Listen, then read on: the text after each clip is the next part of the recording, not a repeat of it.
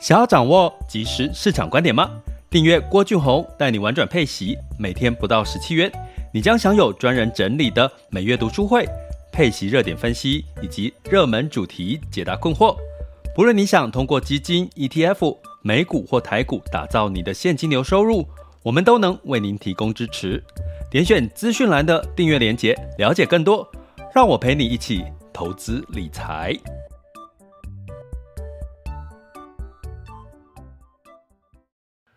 各位亲爱的学员以及听友们，大家早上好、中午好、下午好、晚上好。今天是二零二三年的八月三十日，九月份即将要到来了。其实蛮开心的，因为天气至少应该要变得稍微舒服一点的，对不对？哦，真的是一个折磨，因为刚刚在开启直播的时候，突然看到这个麦当劳的这个这个龙虾堡、遮龙虾堡的广告，我看到那个。好像还蛮好吃的，突然之间觉得肚子好饿。对，所以这个现在的这个从这件事情，因为大家知道吗？最近麦当劳推出了一个好像三四百元的这个一个龙虾堡，哈，号称里面有龙虾肉的龙虾堡，三四百元。你会发现呢，其实现在的很多的思维逻辑、行销或厂商的思维逻辑，其实或者是或者是年轻人逻辑。已经跟以前大不相同了。我们以前会想说，麦当劳怎么可能卖一个三四百块的汉堡？吼，然后你会想说，那个必胜客卖卖那个臭豆腐，对不对？还有猪血的那个披萨，你就觉得，嗯，会 想要去尝试看看。可是就是试一次看看，想说它的味道应该就是不太对味，可是就会觉得很特别，然后就会很多年轻人就会把它。打卡上传呐、或者是在这个粉丝专业啦，或 IG 哈秀秀出这个特别的事情。其实我想，很多现在厂商的行销的思维，因为走上了社群的思维，都比较不一样了哈。只要有新鲜感，不管它卖得好不好，其实它会创造话题，然后就带来了一些呃对这个品牌哦的一些关注了哈。那是好还是坏呢？我觉得没有好坏。可是我们如果从投资的角度，我们就要客观去了解，有些东西是行销出来的，有些是扎扎实实的，是不是有好的一些消息？像 iPhone 哦，iPhone 十五就要在九月十三日。哎，其实这一次我怎么觉得这次日期有一点点早？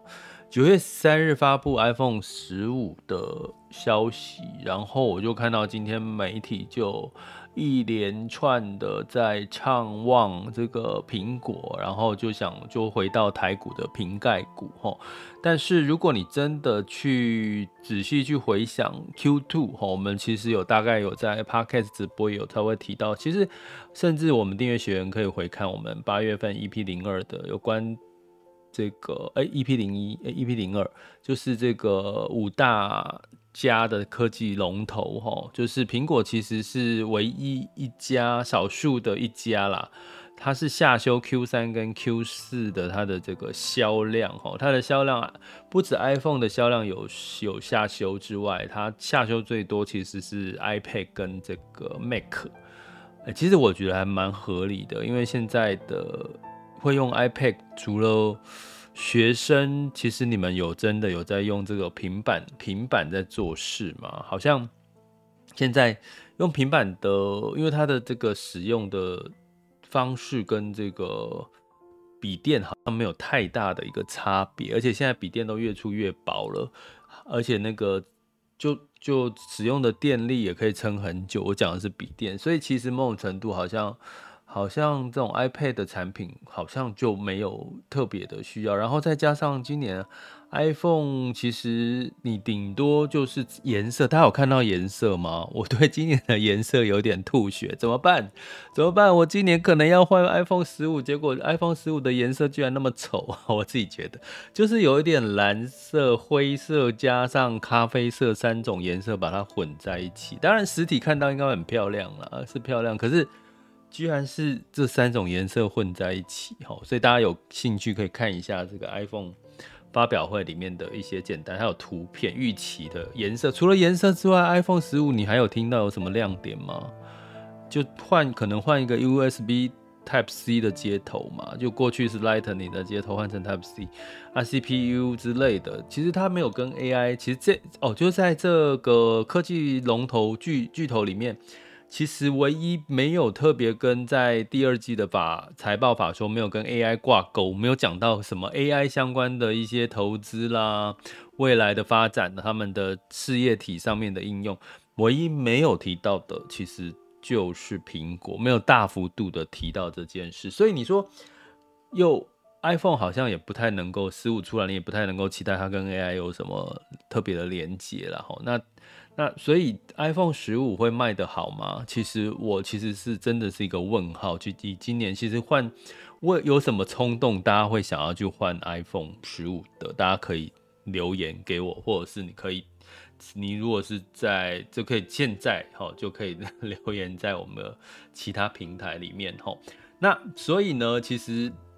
从这边来看，吼，我们其实，在我们频道里面是希望给大家一些提醒啊，就是说，你看到媒体那么多的这个，哎，好像在唱望苹果哦，然后当然苹果昨天是上涨了两个 percent，我也提到，其实当发表会之前。好，Apple 上涨的几率，过去历史经验上涨的几率都是比下跌的几率高。可是当一旦发表会过后，苹果下跌的几率就比 这个发这个上涨的几率来得高。尤其今年大家可能要小心一点，就是当苹果 iPhone 十五这些利利多出尽之后，会不会反而会有一些修正的机会？毕竟现在是在景气衰退的时候啊，苹果又下修它的这个销售量嘛，吼。呃，产量哈，那在这个相对来讲，我们用这样的一个角度，我今天想要再跟各位聊聊高股息 ETF，中国高股息 ETF 零零八八二的近期表现。因为自从上次聊了这个碧桂园房地产的事件之后，我们可能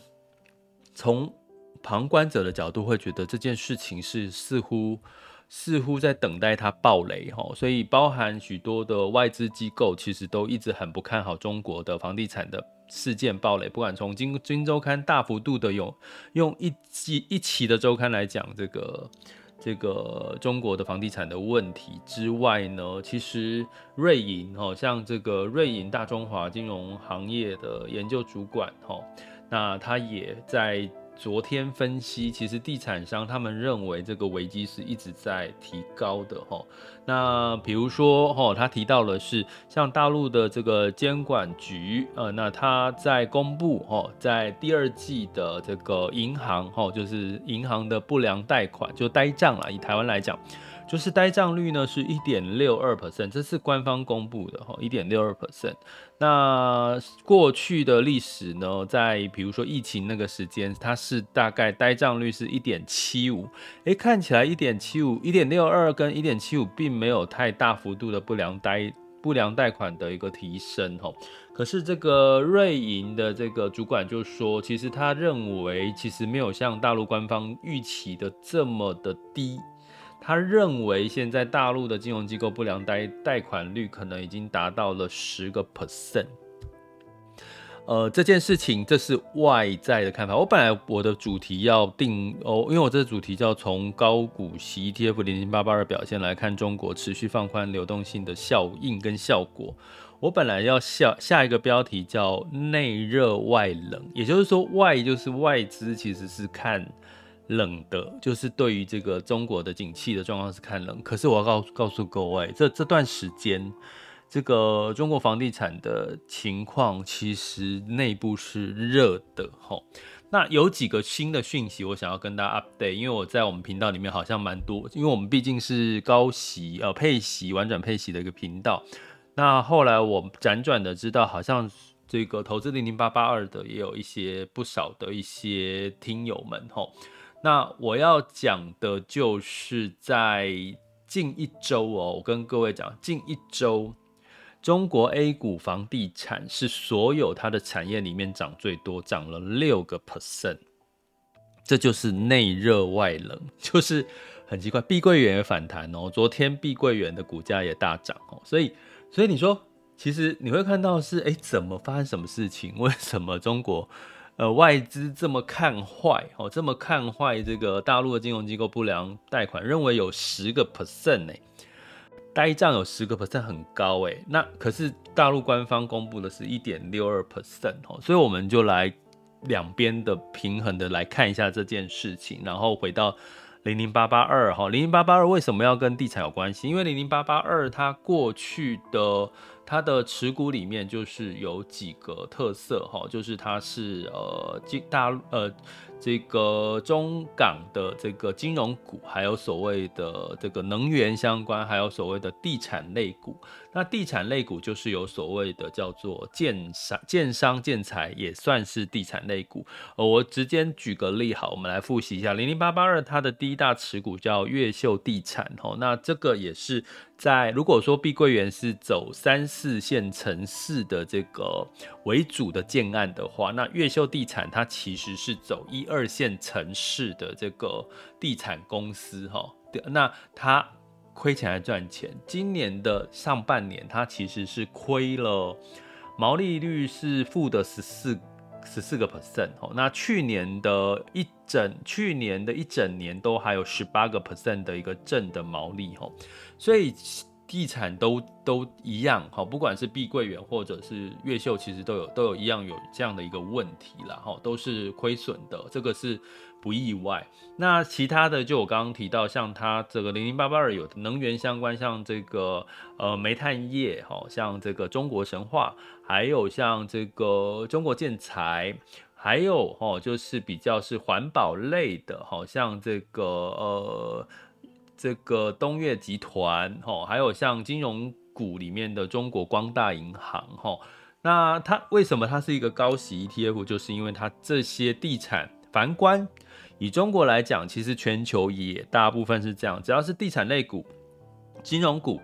能源股，基本上都是配息、股息比较高的这些产业，然后这是放诸四海皆准的，哈，所以其实它。过去这这一档零零八八二就是以它的配息率曾经一度来到十一个 percent 哈，目前已经降到呃八九呃八九，然后到十一。那目前今年的配息率到目前为止是降到五点八七 percent 哈。那为什么我要特别去关注它？一方面是有两个原因，一个是现在持有的人该怎么做，以及后续它会不会反而会有一个翻身的机会。我觉得这个是我们在。观察哈后续表现的一个原因哈，那包含刚刚提到它里面的传产里面有一个海螺水泥哈，海螺水泥其实也是他们的这个，你就把它想把它想想成这个呃台湾水泥这样的一个概念哈，所以这样子的一个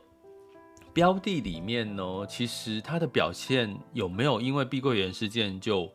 大幅的下跌，我告诉各位，其实并没有哦。今呃目前的零零八八二近一个月的表现是负的七点三五 percent，近一周是上涨了二点九一 percent。也就是说，的确碧桂园事件出来，包含港股下跌，影响了零零八八二的走势哈。然后，可是它近一周已经反弹二点九一 percent，今年以来大概跌了八个 percent，所以也就是说，大概的跌幅都是在碧桂园事件发生。这段时间哦所带来的跌幅哈，那其实我看到 YouTube 有人留言，他其实是逢低加码哈，他其实很好，感觉他的心情应该蛮愉愉愉悦的啦哈，就逢低加码，最近反弹了嘛哈，那到底这个反弹，如果你现在持有零零八八二，或者是你打算持有零零八八二，或者是你想要解套，那我们怎么去看这件事情？这就是我今天想跟各位讲哈，那。这个过程我刚刚已经稍微描述一下，以及外资的看法。那到底在这个中国的境内发生了什么事情，让这个相反的，在近一周来讲，让这个呃房地产是上涨了六个 percent 以上？好，我今天就来讲这些哈。那首先呢，我们先来讲一件事情哈，为什么？哦，为什么房地产对于我有提过哈？如果你真正了解中国的话，你会知道房地产对他们来讲很重要，因为他们大部分的居民投资就把钱放在房地产，这个我之前讲过，我不再赘述哈。那另外还有一个，我刚刚讲的是居民，我告诉各位，这个如果说以这个那个叫什么，我们叫城市县市来讲。不是中央哦，是县市哦。哦，像像我们呃以县市来讲，比如说高雄市啦、台中啦、新新竹市啦、南投市，这些都是算县市。县市是不是有各自的预算嘛？哈，那基本上过去他们的县市，中国那么大，他们的县市要有预算都要从哪边来？把他们的土地拿去发行债券。然后用这个，他们叫做城投债，好，跟民间机构合作发行，把这个呃土地呢，就是国有的土地，哈，城市这些城乡用的土地发转这个包装成一个债券，然后发行，然后卖给居民，那居民就会觉得是今天是地方政府发行的债，比如说你今天是新竹市发行的债，你觉得它会倒吗？你一定会觉得不会吧？新竹市倒了，那他就不要选了，对不对？他就他就那个之后他不要选票了吗？对不对？所以大部分其实在中国也是这样的一个情况，他们认为其实地方政府发行的债应该是不会倒的哈。那但是呢，也因为这个一连串的后续哈，因为其实发行的债太多，就是地方政府举债太多，可是你举债的同时，如果你的基本面好。比如说你这个城市，它的收入、它的税收是很好的，那相对来讲，是不是它就这个举债就没有问题，它就可以有能力还债？哈，那但是呢，其实当它没有办法去这个呃还出这个债，景气不好的时候，是不是会造成地方政府也会有违约的一个风险？哈，所以呢，其实在过去几年，哈，其实中国其实中央看到了这个问题，它其实是禁止。这个呃大限制哈，这个地方政府发行城投债哈，就是让它这个债务的部分不要太多，它设定的一些条件跟限制哈。那到目前为止哈，其实呢还是陆续有城投债哈，大概根据哈刚刚提到瑞银大中华的这个主管提到，大概以两千八百多家的城投公司，我刚刚提到城投债是呃虽然是城。地方政府的一个资产，哦，土地它要包装成债，可是是会有一个民间的城投公司，哈，大概有四分之一，在两千八百多家分析的里面，有四分之一的城投的这个公司，他们现金流是不足以偿还这些城投债的利息，哈，再加上近期的这个景气不好，地方政府的债务其实是有一些困难的，哈，所以呢，我要告诉各位的是，一方面它是。外资在担心的这个万，这个可能这个碧桂园事件，包含其他的这个呃建商哈，房地产企业，它没有办法，它暴雷，可能后面的连锁反应不只是这个建商，他可能会连城投债，大家呃投资老百姓会对这些事情，因为我已经没钱了，比如说我举个例好了，我今天没钱，我已经被建商倒倒。倒这个倒掉了哈，那我需要现金怎么办？我可能想说，哎，我要去把我之前买的城投债卖掉赎回来，啊，卖掉赎回来或者是什么，要他的利息又付不出来，他又没有办法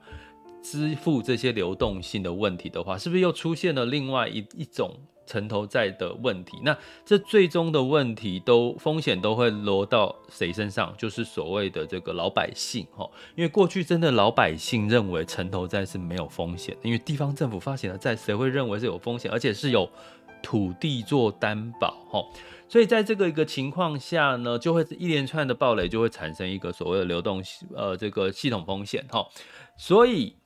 如果你今天是中央政府，你能够坐视不管吗？它的确从外商外资来看，它是一个风险。可是如果你现在是身是是中国官方的这个指这个主导者的话，你觉得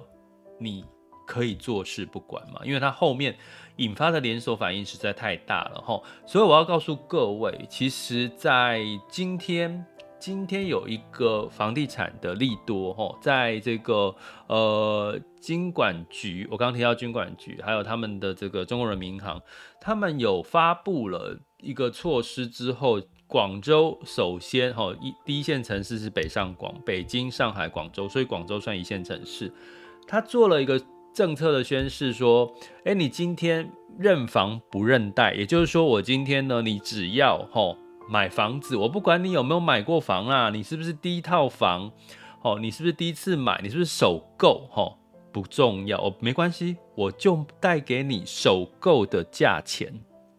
首购的利息，好，就是代表什么？其实你只要愿意贷啊，我就给你最低的利息啦，就是这这样一个一个逻辑哈。所以这个在过去来讲，在中国所谓的。房子是拿来住，不是拿来炒的。这个政策情况下，其实已经一直在打破它这个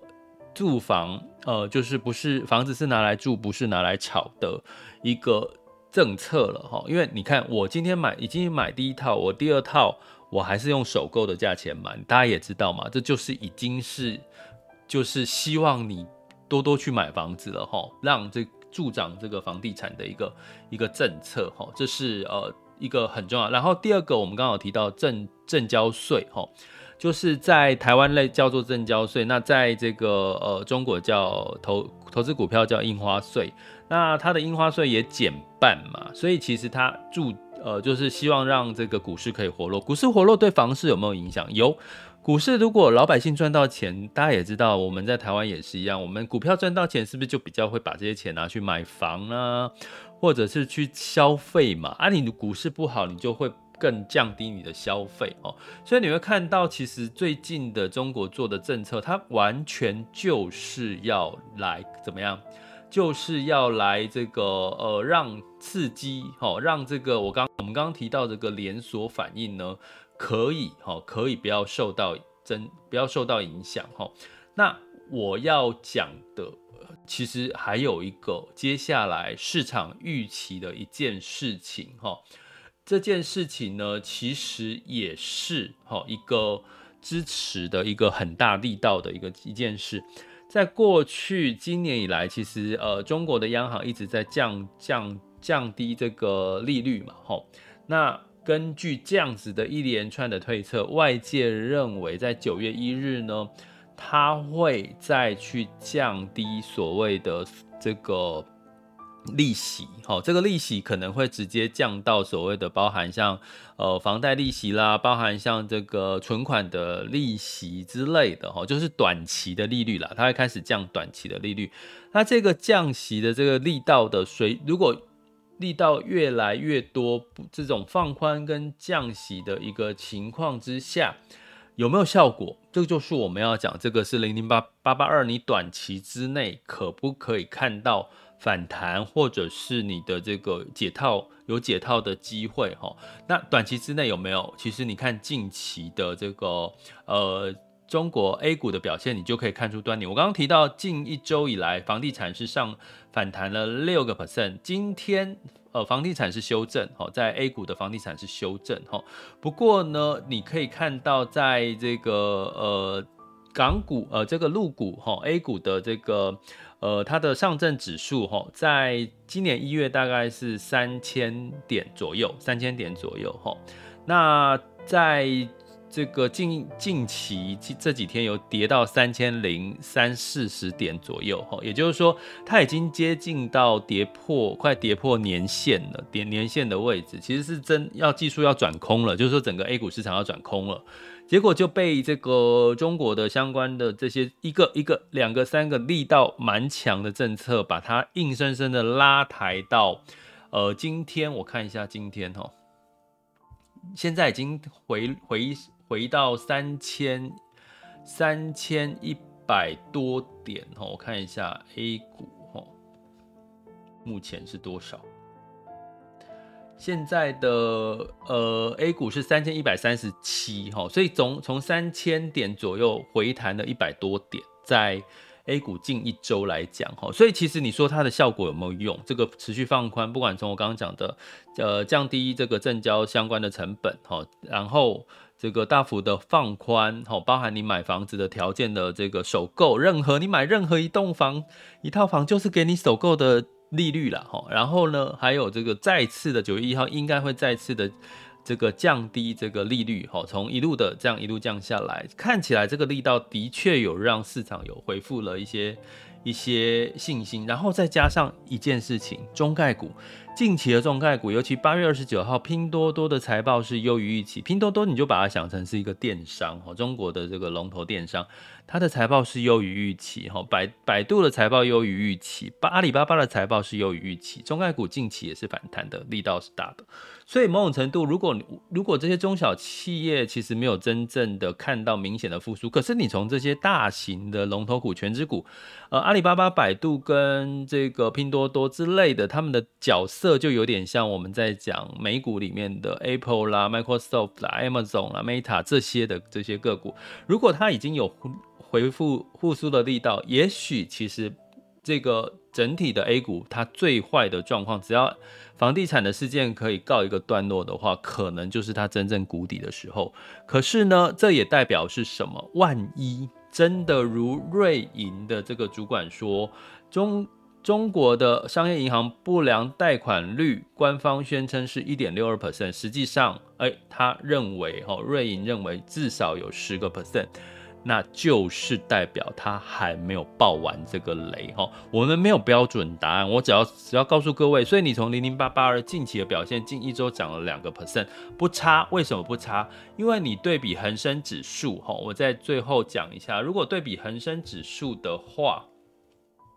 它的表现跟恒生指数差不多哈，恒生指数呢，近近五天来，近一周来讲，大概是反弹了三点二 percent 哈，那这个零零八八二反弹两个将近三个 percent 哈，两个多 percent 哈，然后近一个月恒生指数跌了七点四 percent，但是零零八八二呢也是差不多跌了差不多七个 percent 左右哈，我看一下。零零八八二七点三五 percent 哈，所以基本上其实它跟大盘没有太大的差别，它并没有超跌。它虽然里面有很多比较多是房地产成分股哈，所以其实如果你从投资零零八八二现在的状况，你应该不用特别担心，因为它没有因为碧桂园事件而大跌。然后中国很积极的在放宽流动性来解救房地产的问题，所以如果你针对这个你是稍微放心，你有信心，诶，那你就可能会可以持续的去。去去去去布局了哈。那如果相反的，你对这个刚你比较认同瑞银的看法，你比较比较认同外商的看法，认为它的这个官方的违约哦，这个呆账率是有点偏水，就是少了一点。诶，那其实近期的反弹就是你可以适度的去做一个所谓的呃解套的一个动作，好吗？好，所以我其实今天已经又再一次讲了，其实为什么讲零零八八？因为我们频道里面好像。讲零零八八二，听就是有零零八八二或投资零零八八二的，其实还不少啊。另外一个就是，就是另外一个是这个呃零零九二九哦。那最近可能会呃来观，我最近又想观察一下，其实最近的零零八七八、零零五六跟零零零，其实你会发现零零八七八跌多了，零零五六也跌，可是只有零零九二九是涨。只有零零九二就是这样，是为什么呢？诶、其实我觉得这个我上上次有稍微提到，可是我会想要再讲一集来跟各位深入的来聊这个零零八七八跟零零五六的风险到底在哪里，好吗？好。那我们今晚是读书会，我们要聊印度哈，跟我们订阅学员讲一下，我们今天周三啊晚上八点直播读书会，我们聊印度。呃，从二零一八年这个莫迪政府哈，他上台，然后他的一些作为，一直到现在疫情过后了，整个印度的这个经济成长的状况已经确定进入到景气复苏，所以它就是我们接下来一个观察重点。所以我们来看一下，从读书会来看一下印度二零一八年到现在的状况，然后我们来看一下印度相关的 ETF 跟基金的相关的表现，那我们来做一个分析。好，这个是我们今天晚上这一家就是这个订阅学员。如果你没有办法晚上参与直播读书会，就是隔天的中午之前我们会上架，可以大家可以到回看。好，所以也欢迎大家加我们的订阅行列，点选我们的这个 MixerBox 的赞助方案，或者是各个平台的订阅连接，就可以看到你可以用各种方式的来。订阅我们的学习专案，好。想要掌握即时市场观点吗？订阅郭俊宏带你玩转配息，每天不到十七元，你将享有专人整理的每月读书会、配息热点分析以及热门主题解答困惑。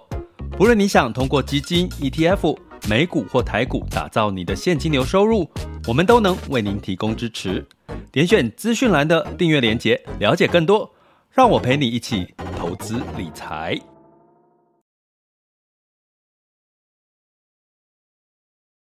接下来呢，我们进入到二零二三年八月三十日的全球市场盘势轻松聊。